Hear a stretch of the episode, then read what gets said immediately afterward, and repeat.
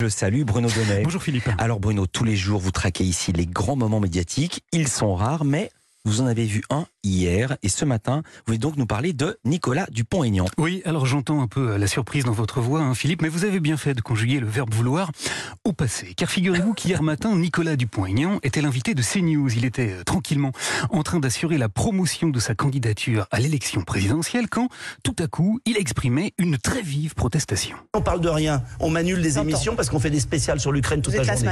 La télévision a le culot d'organiser des spéciales sur l'Ukraine toute la journée, pendant que lui a quand même sa campagne à promouvoir, a-t-il courageusement dénoncé. Alors, je vous aurais bien parlé de Nicolas Dupont-Aignan ce matin, Philippe, mais malheureusement, on va devoir nous aussi hein, annuler euh, sa participation, car j'ai trouvé un sujet un poil plus saisissant en Ukraine précisément. Ça s'est passé hier soir en ouverture du 20h de TF1, un reportage absolument exceptionnel. La déflagration vient d'avoir lieu. Yeah. Michel, you're here. Yeah, we're here. You, you guys. Uh, Where are they?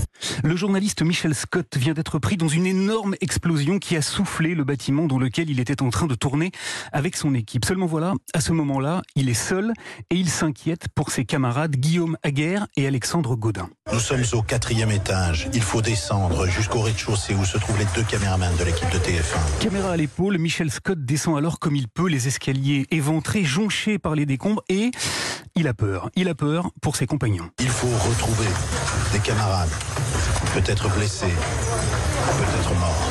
Sa descente est un long plan séquence, angoissant, qui nous permet de mesurer, de ressentir presque ce qu'est précisément cette guerre. Là, en bas, nous découvrons une explosion qui a tout dévasté.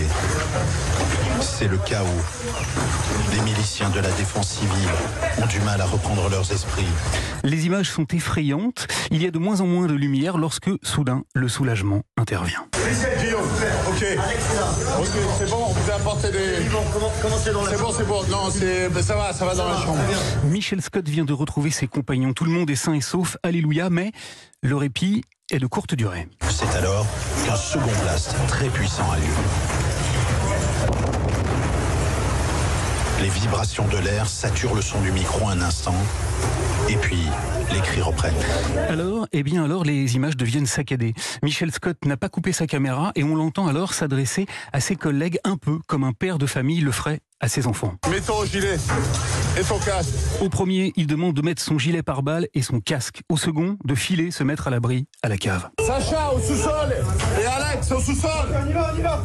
Formidable séquence, Philippe, hein, dans laquelle on mesure à la fois le courage qu'il faut pour travailler dans de telles conditions et l'immense responsabilité que l'on porte vis-à-vis de ceux que l'on embarque avec soi, tout simplement pour pouvoir mettre des images, des émotions sur une effroyable réalité, la guerre en Ukraine, qui, sans le travail si précieux de ces journalistes, ne serait pas documentée. Quant à l'infortuné euh, Nicolas Dupont-Aignan, celui qui est privé d'antenne, hein, parce que la télévision a le culot de lui préférer des spéciales consacrées à l'Ukraine, eh bien je l'ai revu ce matin. Il était cette fois sur France 2.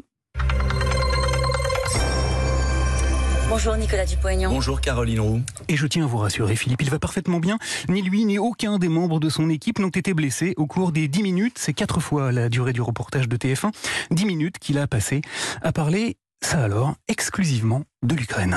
Merci beaucoup Bruno Donnet. À demain.